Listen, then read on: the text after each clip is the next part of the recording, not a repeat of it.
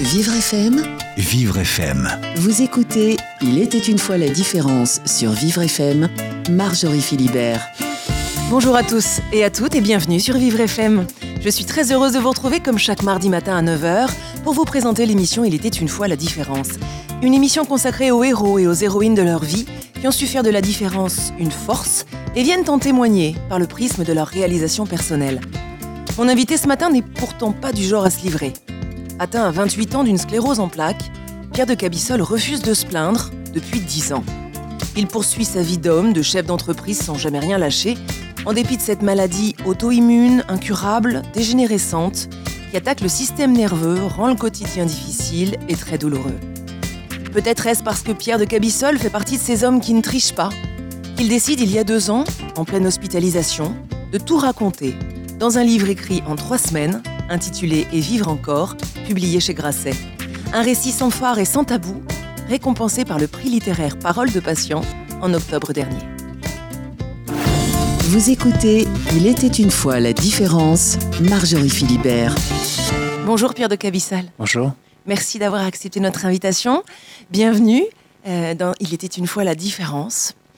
Alors comme à chacun de mes invités, je vais vous demander de commencer notre émission par la phrase mythique des contes de fées, Il était une fois, et puis ensuite on déroulera votre histoire ensemble, vous voulez bien? Bien sûr. Il était une fois. Il était une fois. Il était une fois Pierre de Capissol Oui. qui a écrit un livre pour raconter sa vie, une partie de sa vie, sa vie à partir d'un certain âge, euh, quand, euh, dans l'insouciance de ses 28 ans, la, maladie l'a rattrapé, ou l'a attaqué, et il a forcé à remettre en question sa manière de vivre, ses priorités, ses préoccupations quotidiennes, et a décidé de se construire en,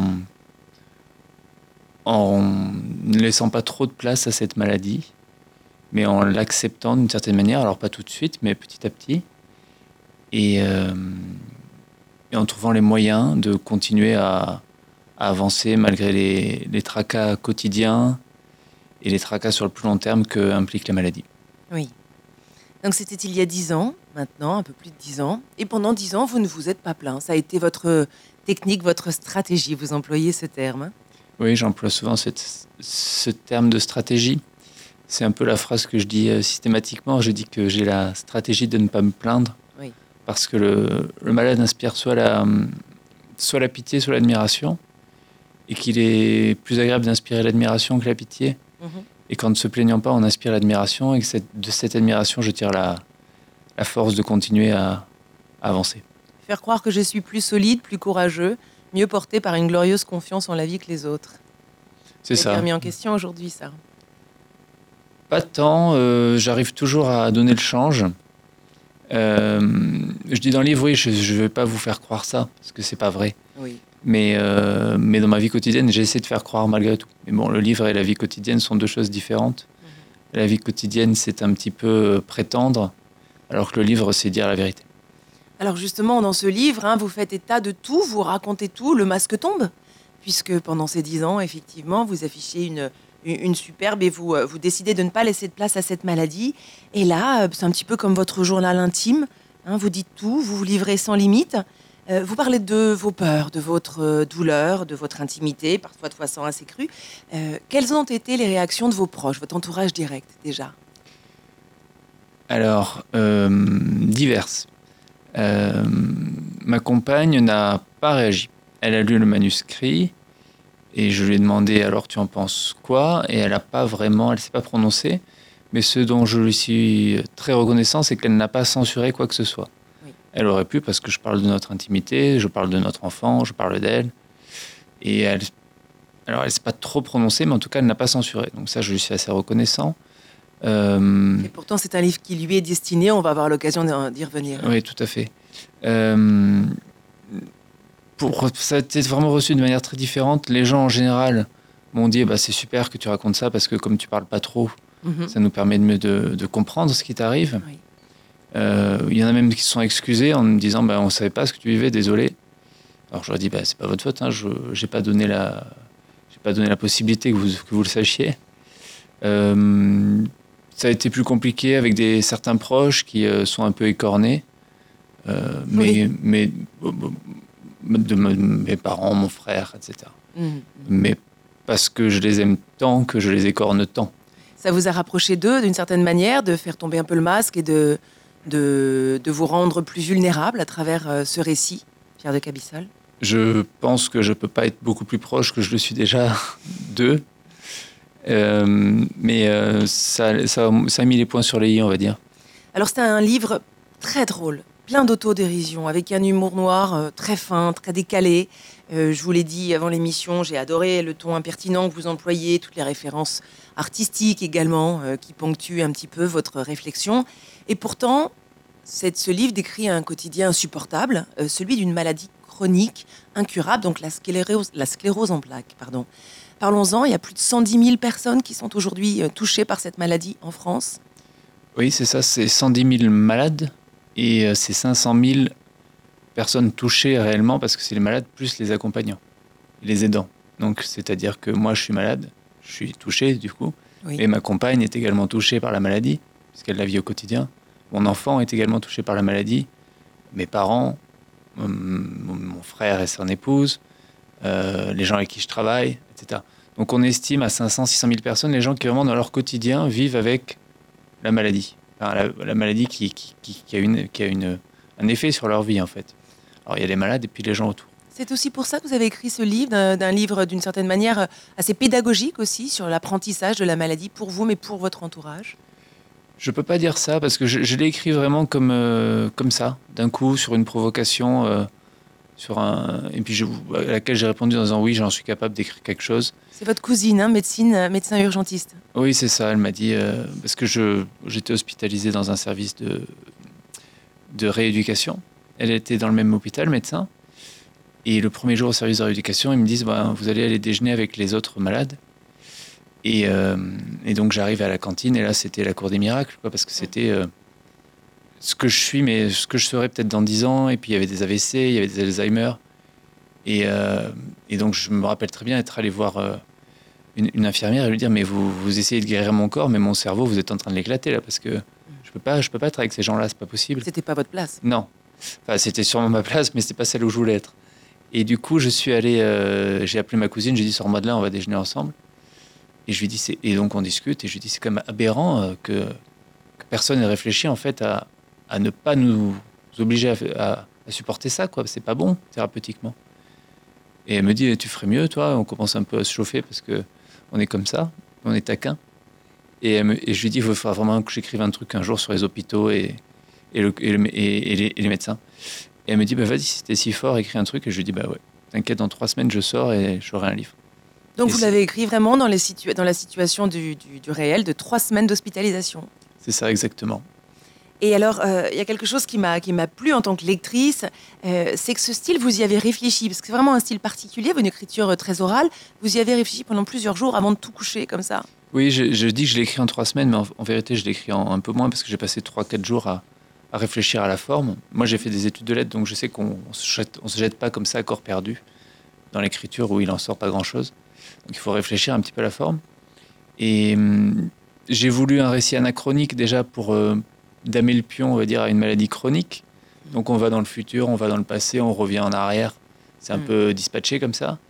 Euh, pour dire à la maladie, mais la maladie, elle commence à A, tout va bien, elle finit à Z, euh, tout est parti en sucette. Et ben moi, je voulais me sortir de cette logique de temps dans le récit.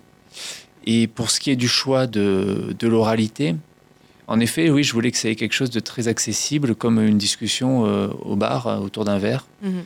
Après, j'ai déjà fait l'exercice en radio de lire le livre et il n'est pas si lisible, il n'est pas si oral que ça en fait. À, lire, il n'est pas si. En tout cas, moi, j'ai du mal à le lire. Et puis j'ai fait, j'ai aussi eu la volonté de finir le dernier chapitre sur. Euh, il ne parle pas de la maladie, quasiment, il parle de ma compagne. Il parle d'amour parle d'amour. Voilà. Je voulais que le tout dernier chapitre ne parle plus de la maladie, qu'on la laisse derrière, et révéler ce qu'était vraiment ce livre, c'est-à-dire une déclaration d'amour. Parce que vous avez écrit ce livre pour elle en capital, elle, quatre lettres, jusqu'à ce dernier chapitre, effectivement, Pierre de Cabissol, on, ne connaît pas son prénom. C'est euh, la femme de votre vie, c'est votre, votre compagne. Pourquoi avoir décidé euh, ce livre à, cette compagne pour, euh, pour qu'elle entende enfin vos inquiétudes, pour qu'elle sache des choses qu'elle n'avait peut-être pas encore compris Pour plein de raisons, parce que déjà, il fallait déjà techniquement, il fallait que je l'adresse à quelqu'un, parce que je ne sais pas écrire dans le vide. Donc, euh, comme c'était une déclaration un peu de vie, et il fallait bien que je l'adresse à quelqu'un. Il se trouve que c'est la personne la plus importante de ma vie. Et, et ensuite, oui, je, je lui dis peut-être pas tout, en effet, puis je suis assez sûrement, comme je disais, je, je ne dis pas tout. Donc c'était l'occasion de lui dire plus de choses, peut-être que j'étais capable de lui dire euh, vraiment euh, dans la vie de tous les jours. C'est magnifique, hein effectivement, euh, une description de votre amour pour elle dans sa globalité. Alors, que ce soit son corps, ma Madone, c'est elle. J'ai l'impression que plus je la connais, plus je l'aime. Et puis, il y a effectivement ce dernier chapitre, peut-être le plus beau, hein, qui parle d'amour pour elle et que vous euh, que finalement vous incarnez en, donnant son prénom à la fin. Alors vous vous êtes amusé quand même à garder ce, secret jusqu'au bout du livre. Ça vous a plu? Ouais, c'était marrant. C'était vraiment, c'était un petit truc. Euh, vraiment, ça n'a pas vraiment de sens. J'aurais pu d'entrée lui donner son prénom. D'ailleurs, euh, c'était une discussion avec mon éditrice. Elle m'a dit mais pourquoi tu l'appelles pas directement Pauline puisqu'elle s'appelle Pauline? Mhm. j'aimais bien cette idée qu'elle elle incarne un petit peu. Elle incarne aussi tous les gens qui à qui, se, qui accompagne aussi des, elle, déteste que je lui dis, que je l'appelle mon accompagnante oui. ou mon aidante. Mon aidante. Parce qu'elle est bien plus que ça, bien sûr. Mais, elle, mais elle, est aussi, elle représente un peu tous ces gens qui, qui abandonnent un peu d'eux pour être avec un, leur amour, mais leur amour qui a des problèmes. Alors, c'est l'une de vos peurs et de vos inquiétudes les plus, euh, la plus forte, hein, il semblerait, à travers ce livre, la peur euh, qu'elle ne parte ou la peur qu'elle reste, qu'elle ne reste pour les mauvaises raisons. Oui, je dis quelque part dans le livre, a-t-elle été même autorisée à partir? Est-elle même... Euh, parce que je suis convaincu que quitter quelqu'un parce qu'il est handicapé ou parce qu'il est malade, c'est compliqué, c'est très mal vu, c'est même euh, au niveau de, soi-même, euh, on ne doit pas très très bien le vivre. On doit se dire qu'on est une sacrée merde. Vous êtes connu avant que vous ne tombiez malade? Oui, on s'est connu, on s'est connu avant. Et donc je m'interroge sur le fait est-elle même libre de partir si un jour elle, elle, me trouve moins beau, moins intelligent, moins drôle? Euh, Sera-t-elle libre de me dire écoute, ça n'a rien à voir avec ta maladie, c'est juste que tu es moins beau, moins intelligent, moins drôle, et coup tu, tu me plais moins quoi? Et ben je sais pas. C'est la question que je me pose encore. Parce qu'il faut le savoir, on va en reparler dans quelques secondes, on va faire une petite pause musicale. La sclérose en plaques est une maladie qui aujourd'hui se traite pour la ralentir, on soulage sa douleur, mais aujourd'hui on n'a pas encore euh, trouvé de médicaments qui permettent de la guérir de façon définitive. Non, et puis il y a divers types de sclérose en plaques. Il y a deux grandes catégories. Il y a la sclérose en plaques euh, par poussée, Inflammatoire. inflammatoire, voilà. on, est, ça va, ça va, ça va. On a une poussée, c'est genre un feu d'artifice euh, pas cool. Et puis on récupère, et puis ça va, ça va, ça va, puis re... Et puis il y a la sclérose en plaques progressive où il n'y a pas ce côté, il n'y a pas cette pyrotechnie au milieu, il n'y a pas de grands événements. Mhm. C'est juste un lent déclin.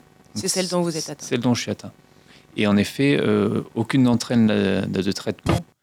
Et, euh, et notamment celle l'évolutive et particulièrement n'a pas beaucoup de pistes de traitement à venir.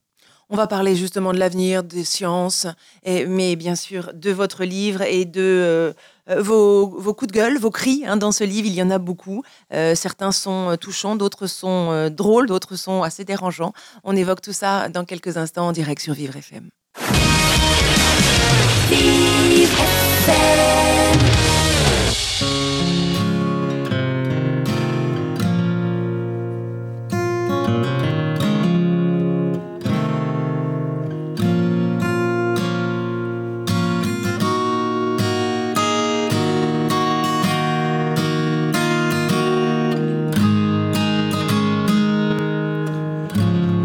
Perdu, pas même un village. Les vagues se brisent sur son rivage.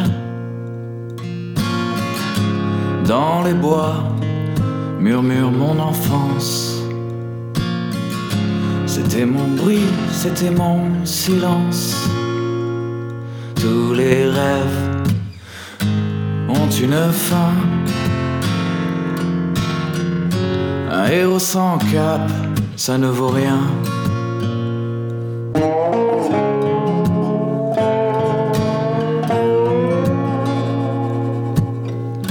Dans les embruns du petit matin, j'oublie les fleuves du dernier juin. C'était chez moi, j'étais chez eux. J'ai dû partir sans dire adieu. La vie s'étiole, parfois s'absente. La vie est folle, la mort est lente.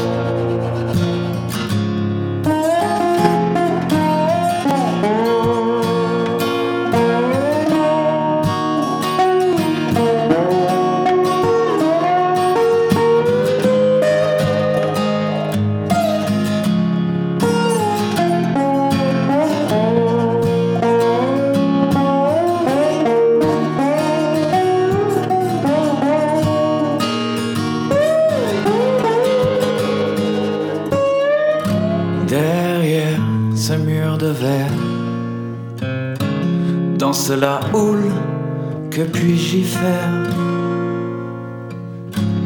Il rame, se lève, s'élance. Je les hais, j'envie leur innocence. Les portes du paradis ont claqué. Le vieux chanteur doit chanter,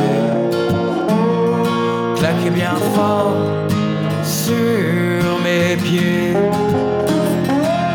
de jeunes amants doivent s'aimer. Le son résonne sans pitié. Ma dernière vague, je l'ai surfée.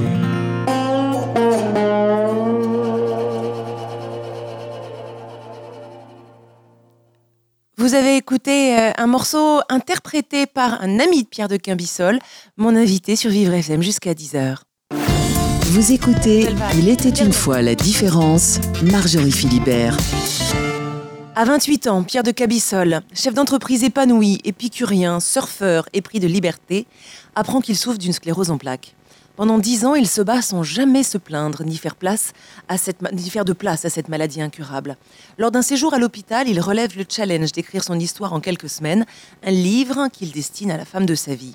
Un récit intime, poignant et intelligent intitulé Et vivre encore, publié chez Grasset, qui offre à son auteur une raison supplémentaire d'être fier de lui, puisqu'il vient de remporter le prix littéraire Parole de Patient. Euh, je voudrais qu'on revienne, Pierre de Cabissol, sur le morceau qu'on a écouté juste avant. Euh, juste avant.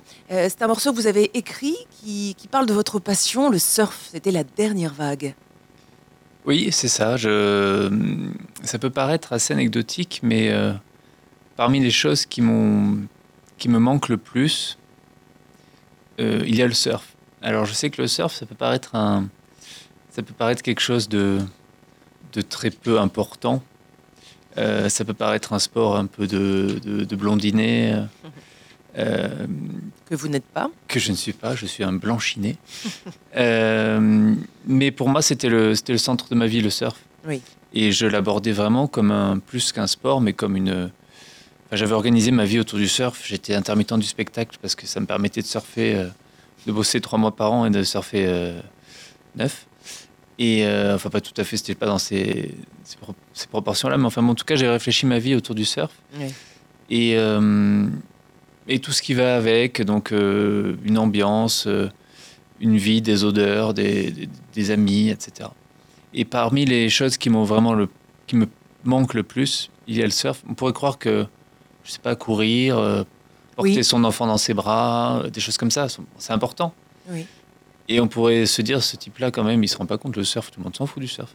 Mais non, c'était le, c'est comme une danseuse qui peut plus danser, quoi. Enfin, c'était quelque chose, c'est quelque chose qui pour moi est, reste quelque chose d'assez douloureux et j'ai toujours du mal à, me confronter à l'océan, à aller voir les vagues et, et, aller voir les, gens surfer. Vous êtes euh, un homme passionné, en tout cas, vous avez de nombreuses marottes dans votre passion, dont le sport, euh, le surf en, grande place. Euh, également, vous avez fait une centaine de chutes libres, n'est-ce pas? C'est ça? Une centaine de sauts, oui. Ouais, je faisais, ouais, je faisais de la chute libre, c'est vrai. Donc tout ce qui provoque de l'émotion. Euh, oui, j'aime bien les sports, euh, les sports un peu à la con, on va dire. Enfin, les sports un peu de, je sais pas comment on dit, euh, adrénaline, quoi. Même si le surf, pour le coup, n'est pas vraiment un sport adrénaline, c'est plus autre chose. Mais oui, oui, j'ai fait, j'ai fait pas mal de sports un peu comme ça, ouais. Donc euh, vous êtes euh, Peyo, hein c'est comme ça qu'on vous appelle, c'est Pierre en basque. C'est ça. Et vous, euh, dans votre livre, euh, effectivement, vous narrez tous ces épisodes, tous ces épisodes avec vos amis, avec votre famille, où vous vous retrouvez, où finalement la vie, la seule vie, la seule qualité de vie, c'est non pas l'écriture comme le dit Proust, n'est-ce pas, mais c'est le surf. C'est vraiment ce qui composait votre vie à, à- à part entière. C'était ça il y a dix ans, puis ça fait dix ans donc maintenant que vous, vous ne surfez presque, pratiquement plus, Ah, plus du tout. plus du tout. Oui. La sclérose en plaques, donc, qui a, qui a pris la place de notamment cette, euh, cette grande passion. euh, est-ce qu'elle va, est-ce que, est-ce qu'elle vous a changé? Quel type d'homme est-ce qu'elle a fait de vous? C'est une question euh, difficile. Et c'est une question. euh, Alors, vous la posez pas dans ces termes, mais souvent on me la pose. On me... une... Les valides, parce que je suis handicapé, ou les non-malades me disent Ah, c'est c'est terrible ce que tu vis, mais quand même, tu as dû apprendre beaucoup de choses sur toi, c'est extraordinaire. Euh, non, la maladie n'apprend rien sur soi. Enfin, en tout cas, moi, elle m'a pas appris grand-chose sur moi, ou, ou je ne sais pas ce qu'elle m'a appris que je n'aurais pas appris sans être malade. Et quoi qu'elle m'ait appris, euh, ça valait pas le coup qu'elle me l'apprenne. Voilà. Mm. Quoi que j'ai appris sur moi, euh, j'aurais préféré rester dans l'ignorance de moi et, et en pleine santé. Mm. Alors après, oui, c'est très certainement, euh, elle modifie euh, le rapport à la vie, elle modifie le rapport aux autres. Mais dans quelle mesure, c'est très difficile de se dire dans quelle mesure, de toute façon, en allant en âge, j'aurais pas, ce rapport n'aurait pas été modifié, je serais pas devenu moins, un petit peu moins le petit con que j'étais, euh, j'aurais pas mis, remis les pieds sur terre un peu plus. Mhm. Euh, j'aurais pas été moins égoïste. Peut-être que la maladie rend moins égoïste, mais je sais pas si j'étais tant que ça avant. Vous dites quand même qu'elle devient plus empathique, que vous devenez plus empathique, hein, que la Je- souffrance je- des autres vous touche plus. Oui, alors, mais, alors, mais c'est assez contradictoire parce que la souffrance des autres me touche plus parce qu'elle me renvoie à ma propre souffrance. C'est ça. Donc c'est de l'empathie un peu égoïste. Donc ouais. c'est un, nouveau concept. Ouais. Mais en effet, c'est vrai que je parle d'un événement dans, dans le livre où une, une amie euh, décède d'un cancer. Et, euh, et alors, bien sûr, je suis euh, horriblement triste parce que pour elle, enfin, je, je suis triste parce qu'elle est morte. Je suis triste pour sa famille que je vois souffrir, mais aussi triste parce que sa mort me renvoie à la mienne. À la vôtre. Donc il y a quand même quelque chose de. Peut-être je suis plus empathique, mais peut-être que je suis aussi plus empathique parce que ça renvoie à moi-même. Parce que c'est une maladie donc dégénérescente. Aujourd'hui, on n'a pas trouvé encore de médicaments pouvant la, la résoudre. Euh, on parle quand même de progrès euh, euh, dans une dizaine d'années. Vous avez quoi, 39 ans aujourd'hui, c'est ça? Ouais, c'est ça. Et Comment vous vous voyez dans, dans, dans 10 ans, vers 49, 50 ans? Vous projetez ou Oui, non, je, je, je, me projette pas tant que ça. C'est vrai que je vis au quotidien. Euh, J'aurais envie de vous dire, euh, je me vois, on- la, la maladie a été guérie et puis j'ai 20 ans de surf à rattraper. Donc, euh, Vous croyez cela? Vous pensez que vous allez sais guérir non, non, je pense pas. Euh, pas au point, en tout cas, de. Je pense que je vais rester à flot, à peu près. Oui. mais pas qu'il va y avoir le moment où tout à coup tout, tout va se reconstruire dans mon corps. Tout, enfin, j'espère. Ou alors je crois, je suis assez, je crois dans les nouvelles technologies aussi. Je suis, euh, je suis pas transhumaniste, mais je, mais même les transhumanistes me font me font flipper.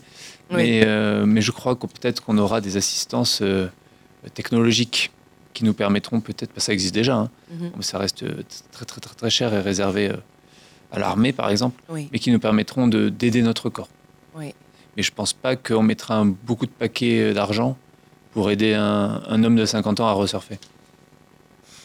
Alors effectivement, dans ce, pas- dans ce livre, euh, on parle énormément de votre maladie, on parle énormément de l'hôpital, on parle de la colère que vous avez aussi à l'encontre du personnel euh, médical. Euh, un jour, vous rencontrez un neurologue qui vous dit, c'est l'hôpital de la pitié, si on guérit votre maladie, ça voudra dire qu'on aura sûrement guéri toutes les autres maladies. Mais ça, ça a anéanti toute perspective d'espoir.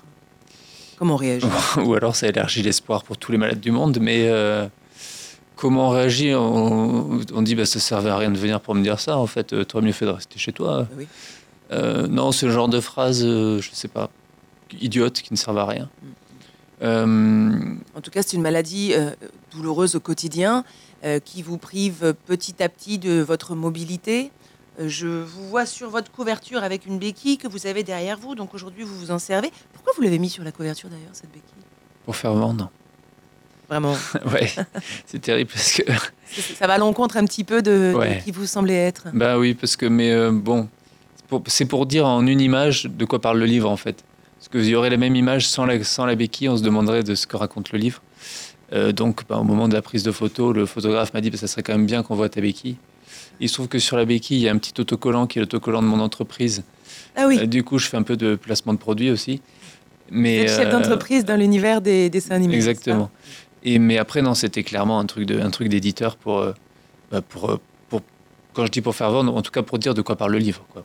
Oui. Ait pas de doute.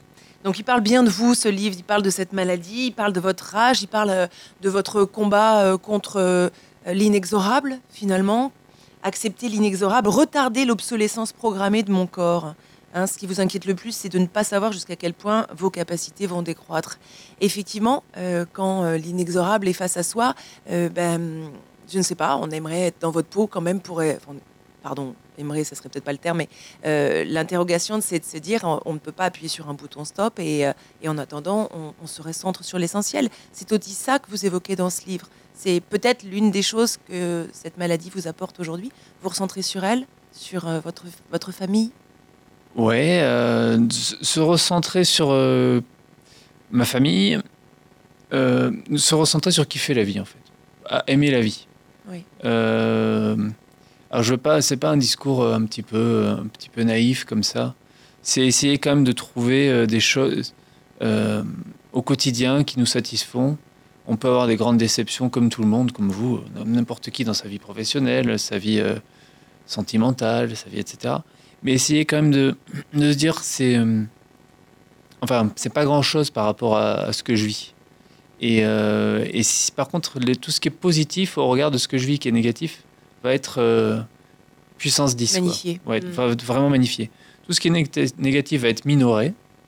Euh, je me prends, euh, je me casse le doigt de pied dans une table.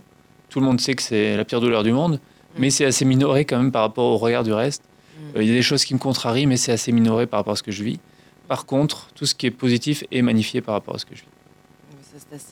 C'est assez, assez central, effectivement. Euh, Il y a beaucoup de colère, comme je le disais dans votre livre, et vivre encore, une colère dirigée euh, à l'encontre de, euh, de, de l'hôpital. Alors vous videz votre sac, et pas qu'un peu. hein. Tout le monde s'en prend un petit peu pour soi, et en même temps... Aujourd'hui, le personnel médical est dans la rue, hein, tout le monde manifeste, ils ont aussi besoin de, reconnaissance. Est-ce que, ça, est-ce que cette, cette réalité, cette actualité vous permet d'adoucir un tout petit peu vos propos, votre colère? Parce que vous l'avez écrit il y a deux ans, ce livre. Alors, je pas tout le- tous, les, tous les personnels hospitaliers dans le même sac. Euh, J'étais à Reims il y a. il y a- en- quel jour sommes-nous? J'étais à Reims la semaine dernière euh, pour les journées d'éthique. Euh, d'éthique est de, sur- autour de la maladie neuro-évolutive. Donc, j'ai discuté avec des neurologues, etc., qui avaient lu mon livre. Et c'est déjà, j'ai découvert que ça existait. Qu'il y avait des endroits où les médecins se, se réunissaient en colloque pour parler d'éthique. J'ai trouvé ça extraordinaire parce que j'ignorais complètement que euh, les médecins euh, se posaient la question de l'éthique. Et rien que ça, découvrir ça, ça a un peu modifié ma relation, bien sûr. Oui. Je me suis dit, en fait, c'est des gens très bien. Et puis, on a beaucoup parlé quand même de leurs problèmes. C'était à la veille ou l'avant-veille de, de cette manifestation du 13. Euh, donc, on en a beaucoup parlé aussi. Et ils nous ont dit quand même les, les difficultés dans lesquelles ils étaient.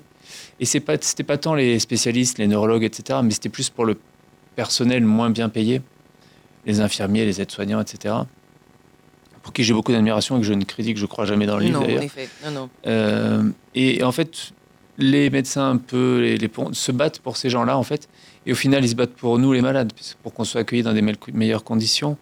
Euh, je discutais avec une neurologue de la Pitié, justement, euh, qui travaille avec euh, ma neurologue à moi, et qui me disait que ils devaient faire désormais du chiffre. C'est-à-dire que ils ont un, quand ils reçoivent un, un client, Oui. ils ont un ordinateur sur lequel il y a un chronomètre qui tourne. Et s'il dépasse le chronomètre, il y a un du rouge qui s'allume. Et donc, ils voient que ça va leur être, enfin, que ça va être pénalisé. Mhm. Et euh, des choses comme ça. Elle me, me disait aussi, on est passé à 600 lits en hôpital de jour, 600 lits par mois, Mhm. alors qu'on était encore à 300. Euh, quelque chose que j'avais observé, les, ils ont enlevé des lits pour mettre dans certaines chambres. Au lieu de mettre deux lits, ils ont mis six fauteuils pour pouvoir mettre des fauteuils, plus de monde. Mhm, mhm. Et euh, voilà. Bien sûr. Donc euh, oui, je, mais, je, mais je comprends leur, euh, je comprends leurs problèmes, je Oui. comprends leur souffrance, Oui. mais bon, je, je la trouve faible par rapport à la mienne. Voilà, la souffrance est au cœur de votre vie, au cœur de votre livre, et vivre encore. Pourtant, et vivre encore est bien le titre de ce livre, dont on parle dans quelques instants en direct sur Vivre FM avec vous, Pierre de Cabissol. Vous écoutez Il était une fois la différence, Marjorie Philibert. On est entre James Bond version Pierce Brosnan et un ingénieur en chimie mo- moléculaire.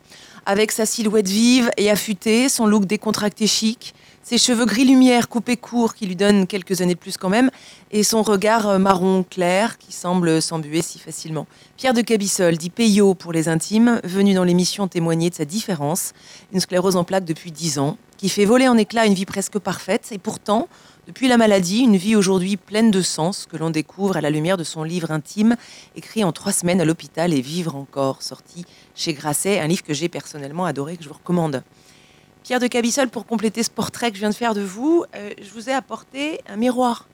Voilà. Je vous le tends. Oui, tendez-le-moi. J'aimerais que vous y regardiez et que vous nous disiez qui vous y voyez, ce que vous y voyez. Je vois beaucoup de poils parce que j'ai beaucoup de cheveux et je suis mal rasé. Ma compagne me le reprocherait. Euh, Qu'est-ce que j'y vois? Oui. Euh, ben, Un type souriant. Euh, moi, j'aurais dit vert les yeux, mais c'est à se voir plus beau qu'on est. C'est ça. Non, non, j'ai pas regardé d'assez près. Et euh, non, quelqu'un qui continue à être plein de confiance euh, en la vie et plein de avoir plein d'envie de vie et qui euh, et qui lâchera pas ça. Voilà ce que je vois. Je vous ai également demandé euh, d'apporter un objet personnel auquel vous tenez. Euh, Est-ce que vous pouvez le sortir? Je ne sais où il est, me le montrer, dire de quoi il s'agit? C'est une petite boîte euh, sur laquelle je vois que ma fille a dessiné d'ailleurs. je lui reprocherai ce soir. Euh, c'est une petite boîte en carton Oui. sur laquelle il y a marqué euh, Sex Wax. Sex wax. Et Oui. dedans, il y a un pain de, un pain de wax, un pain de paraffine. C'est ce qu'on met sur, c'est ce qu'on met sur les planches de surf, parce que les planches de surf sont en époxy ou en résine ou en bois. Et donc, si on monte dessus sans avoir mis ça, on glisse. Oui. Et ce qui compte dans cette, donc on, on paraffine le dessus de la planche pour pas glisser. Et ce qui compte beaucoup dans cet objet, c'est l'odeur. Je vous invite à sentir. Avec plaisir. Et un euh, savon, c'est rond. ça ressemble à ça, à la coco un peu. Ah oui, oh, ça sent les vacances. Ouais. Ouais, ça sent le monoeil et les vacances. Et c'est une odeur que je garde toujours chez moi, euh, bien que je ne surfe plus depuis très longtemps, parce que on le voit dans, dans le livre, je parle beaucoup des odeurs, des sensations euh, qui sont liées au surf ou à d'autres choses. Oui. Et Vous racontez votre dernière vague. voilà la dernière vague, qui, qui est aussi la- la- ce que le disait la chanson euh, qu'on a écoutée au début. Et euh, voilà, c'est un objet important pour moi parce que c'est une petite boîte, mais qui contient euh, tout ce que j'ai été et, et qui, juste par l'odeur de ce qu'il y a dedans, me ramène à ce que, à ce que, ce que j'ai le plus aimé au monde. Est-ce que vous souhaitiez transmettre à votre fille, puisque vous avez une petite fille aujourd'hui, Oui. Mao, Euh, oui, âgée bah, de 5 ans À l'âge de 5 ans, ouais. Euh, ouais, j'aurais, oui, j'aurais adoré euh, aimer, euh, j'aurais aimé le- la- la- la- la- lui apprendre le surf comme mon père m'a appris le surf. Ça a toujours été des, ça a été des grands moments de, de surfer avec mon papa. Et j'aurais aimé que ma fille puisse dire un jour, ça a été des grands moments de surfer avec mon papa. Euh, Ça aussi, c'est beau dans, ce, dans, ce, dans votre livre, ce passage-là où, où vous expliquez que c'était votre rêve, le partage avec votre fille. Oui, bah, comme tous les parents on- qui, qui ont une passion veulent la partager quelle qu'elle soit. hein. Il y en a, c'est le tuning, moi, c'est le surf. Moi, je veux partager le surf avec ma fille. Euh, on partage d'autres choses. Voilà, c'est pas grave. On se, on se, on, on se recentre. euh. La vie est parce qu'on nous, a, nous réserve des surprises. Oui. Je, je crois que c'est John Lennon qui disait La vie, c'est ce qui nous tombe dessus quand on s'y attendait pas. bah, la vie m'est tombée dessus quand je m'y attendais pas. Et, euh, et, j'ai, et je, je vis ma relation avec ma fille différemment de ce que j'aurais pu projeter. Et c'est peut-être pas si mal, parce qu'on a une très belle relation. Vous vous interrogez quand même sur le fait euh, qu'elles doivent se construire face à un, à un papa différent. Oui. Est-ce qu'elle va en souffrir? Oui, bah parce que je pense que bien sûr, on se, cons- on se, on se construit par rapport à notre entourage. Et euh, Oui. comment se construit-on par rapport à un, un papa handicapé? C'est une vraie question. Elle est très euh, attentive à moi. Euh, Il y a un passage adorable où elle vous aide à vous relever. quand elle m'aide à me relever alors qu'elle a à elle. peine deux ans, qu'elle sait à peine marcher. Oui. Euh, elle, elle- intuitivement, elle sent des choses, elle pose quelques questions, mais pas trop. Mhm. Euh, et voilà, mais je voudrais juste qu'elle puisse se construire. alors certes, je pense qu'elle a développé une, une attention aux autres plus, plus grande que d'autres personnes, que d'autres enfants, euh, qui sont quand même des petits êtres égoïstes, les enfants en général. Elle l'est, elle l'est assez, elle, elle l'est en général aussi, hein, mais mais j'aimerais quand même qu'elle puisse se construire normalement et qu'elle fasse une vraie euh, une vraie crise d'adolescence, un vrai rejet, et qu'elle se dise pas un jour, ah non, je peux pas, je peux pas lui, lui crier dessus parce qu'il est handicapé, le pauvre vieux. Mais oui. Je, voilà, je veux juste que, je veux juste être le père le plus normal possible, euh, même dans la différence. Et alors, euh, vous venez de m'a- m'apprendre, et peut-être que vous m'autorisez euh, euh, à, le dire euh, effectivement à l'antenne, euh, ben, la famille va s'agrandir. Tout à fait, en décembre, on va accueillir une deuxième petite fille. Ben, si ça, c'est pas porteur de vie et d'espoir, Ça l'est, oui. c'est euh, absolument magnifique.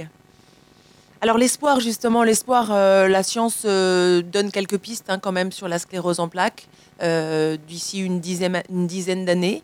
Euh, vous suivez cela attentivement? Pas tant. Je... hum, Il est rare que je tape sclérose en plaques dans mon moteur de recherche Google. Mhm, Je ne vais pas sur les blogs, je ne vais pas sur les sites spécialisés, mhm. Euh, pas sur les forums. Les malades euh, me foutent, euh, me foutent le plomb, donc j'ai pas envie de discuter avec eux. Mm. Je laisse venir. De temps en temps, on m'informe. Mon papa regarde beaucoup, il m'envoie de temps en temps des choses. Quand il m'envoie des choses et que ça me paraît pertinent, j'envoie ma neurologue et je lui dis alors c'est bien, ça pourrait marcher pour moi. Mm. Et la réponse est assez souvent non, désolé. Mm, Parce qu'il y a tellement de formes différentes de sclérose en plaques que Oui. pour que ça tombe sur la mienne, il faut un peu de chance. Euh, non, je, je regarde, je, je prends vraiment la vie comme elle vient jour après jour.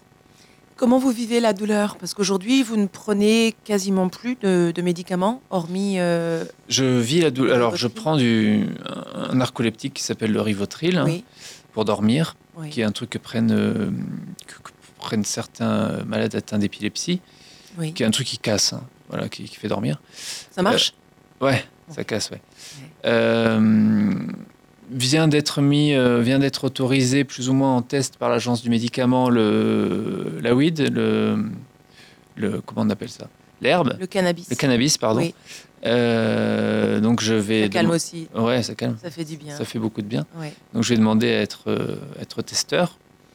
Et après, comment on vit la douleur c'est une douleur, c'est pas, c'est pas genre, bah, comme je disais, le pied dans la table, c'est pas genre, c'est pas, pas fulgurant, c'est une douleur pernicieuse, permanente.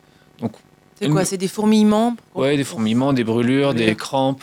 Ouais. C'est une douleur qui est là tout le temps, donc on s'y habitue quelque part. On sait qu'on n'est pas nor- normal, que c'est pas agréable et qu'on a un état de mal-être permanent, mais Mhm. mais il n'y a pas d'événements forts qui nous font dire ah c'est c'est plus voilà c'est quelque chose de permanent donc bon on s'y habitue Et j'ai même pas envie de vous poser cette question, mais c'est vous qui l'évoquez dans votre livre parce que vous, vous marchez avec une béquille et puis vous évoquez l'avenir, vous évoquez la possibilité de poser vos faces sur un fauteuil roulant, dans Ouais. un fauteuil roulant. Oui ce sera ça c'est la Ça vous va pas du tout, ça, Pierre de Cabis? Non je sais mais bon c'est un peu la suite logique et puis c'est vrai que je suis un peu idiot à pas le faire ça en certaines occasions Euh, Vous pourriez voyager davantage Moi, je peut-être? pourrais voyager davantage, je pourrais aller me promener en forêt avec euh, ma famille le week-end, aller faire des courses au marché, Oui. des choses comme ça que je ne fais pas Oui. parce que euh, passer à la position assise est psychologiquement quelque chose de difficile. Euh, malgré tout, euh, je vous avoue que je suis en train quand même de regarder des modèles de, des modèles de fauteuils roulants Mhm. avec un formidable ergothérapeute qui, euh, qui m'accompagne qui m'accompagne là-dedans. Oui. Mais c'est vrai que je traîne un peu du pied encore plus que, Qu'au début, que puisque c'est ce qui vous a alarmé il y a 10 ans. hein. Ouais, exactement. À faire ça parce que c'est. À l'hôpital, une fois, on m'a dit, quelqu'un m'a dit, une fois que tu mets les fesses dans un fauteuil roulant, tu n'en sors plus jamais. Oui, Et j'ai peur de ça. oui. Et euh, donc, je traîne un peu les pieds. Et je pense qu'avec une bonne logistique, en se disant pour tout ce qui est plus de 1 km, je prends le fauteuil roulant. Pour tout ce qui est de moins, je fais l'effort de continuer la béquille pour garder un peu de muscle. C'est jouable. Mais euh, voilà, j'y vais pas euh, de gaieté de cœur. Comment vous faites aujourd'hui pour ralentir la maladie? Vous faites euh, justement, hein, vous prenez, euh, vous marchez au lieu de, de- de prendre un Je- taxi? je- ouais, ouais, j'essaie de marcher. Je, je ne rechigne jamais au travail à me lever pour aller voir euh, mes employés. Ou, euh, Qui vous laisse rien passer d'ailleurs parce qu'ils vous considèrent pas du tout comme un patron malade. euh, ouais, non, enfin, où ils s'en moquent, ils sont, ils sont, ils sont, ils sont coquins. Euh, Il y a une, euh, toute une équipe, hein, vous êtes plus de 80 dans votre studio de création, Oui. ça Vous êtes à, la tête de ce studio qui s'est amusé à, à customiser, comment dit-on à, Ouais, c'est ça. ouais. C'est ça, à La customiser la couverture. couverture de votre livre et vivre encore. Vraiment, c'est- très drôle, c'est très fin. Ouais, on trouve ça sur Internet. Ouais. On trouve ça sur à- le web. à détourner. Alors, et vivre encore et encore avec Francis Cabrel à la place de moi. euh, et vivre en Corée du Nord, euh, vivre en Corée du Sud. Et vivre en Knorr, et vivre en Knorr avec un bouillon Knorr, avec etc. un bouillon Knorr. C'est comme ça qu'il faut prendre les choses peut-être. C'est l'humour qui aide en tout cas à prendre les choses bien. Euh, l'émission va, s'arrêter bientôt, mais il y a des tas de sujets que j'avais envie d'évoquer avec vous. Vous parlez aussi du, bah, du sexe. Le, sujet le sexe, c'est un vrai sujet pour, pour tout, le monde, mais euh, pour les, les, personnes atteintes de la sclérose en plaques aussi. Vous donnez des conseils, vous parlez de, du Viagra, de, euh, de ce plaisir qui est encore au cœur de votre vie et qu'on peut partager. Oui, c'est une vraie question parce que le, mais c'est une question parmi d'autres. Hein, mais c'est vrai que la sclérose en plaques, on, ne l'a pas dit, mais c'est une maladie qui atteint le système nerveux euh, et, les nerfs euh, contrôlent tout le corps. Donc euh, tout le tous les processus de la déglutition autant que l'érection. Oui. donc c'est des questions qui se posent à un moment donné quand les nerfs sont atteints. Et aussi le problème de la sensibilité. Je sens moins bien mes doigts, donc ben, dans les caresses c'est moins c'est moins bien, mhm. des choses comme ça. mais c'est un vrai sujet, mais parmi d'autres et qui peut être sur lequel on peut être accompagné par des professionnels. Et on trouve des solutions et avec de l'écoute et de l'amour et en construisant des solutions ensemble avec euh, la personne qu'on aime, on, on, arrive à faire des, belles choses. Absolument. Donc de beaux bébés. Donc de beaux bébés. Et une belle histoire d'amour qui, je le rappelle, est quand même euh, au cœur de ce livre, puisque c'est un témoignage sur l'amour que vous portez à votre compagne euh, Pauline. On peut, dire, son on peut dire son prénom. Il nous reste 40 secondes. Je voudrais simplement vous laisser le mot de la fin, Pierre de Cabissol, où je vous aide. J'ai adoré votre préface le livre, euh, la préface de votre livre, La Rochefoucauld. On n'est jamais si malheureux qu'on vous qu'on croit, si heureux qu'on l'avait espéré. Vous êtes plus heureux que vous le pensiez? Plus bah, malheureux que vous C'est un peu l'histoire de, de c'est pareil, j'aurais pu mettre John Lennon à la place. La vie, c'est ce qui vous tombe dessus quand vous y attendez pas. Oui. Euh, oui, on se, fait des on se fait des projets de vie, même inconsciemment. Quand on est jeune, euh, on se voit bouffer le monde, affronter la vie, être le meilleur des meilleurs et, et s'en foutre, douter de rien, se foutre, se foutre de tout. Et puis, bon, la vie vous rattrape. Et euh, donc, on n'est euh, jamais aussi heureux qu'on avait espéré, mais on n'est jamais totalement malheureux non plus. Et il faut se trouver sa, place entre ces deux euh, là-dedans. Merci infiniment, Pierre de Cabissal. C'est un très grand plaisir d'être avec vous. Je rappelle le titre de votre livre Et vivre encore aux éditions Grasset. Vivre FM, podcast.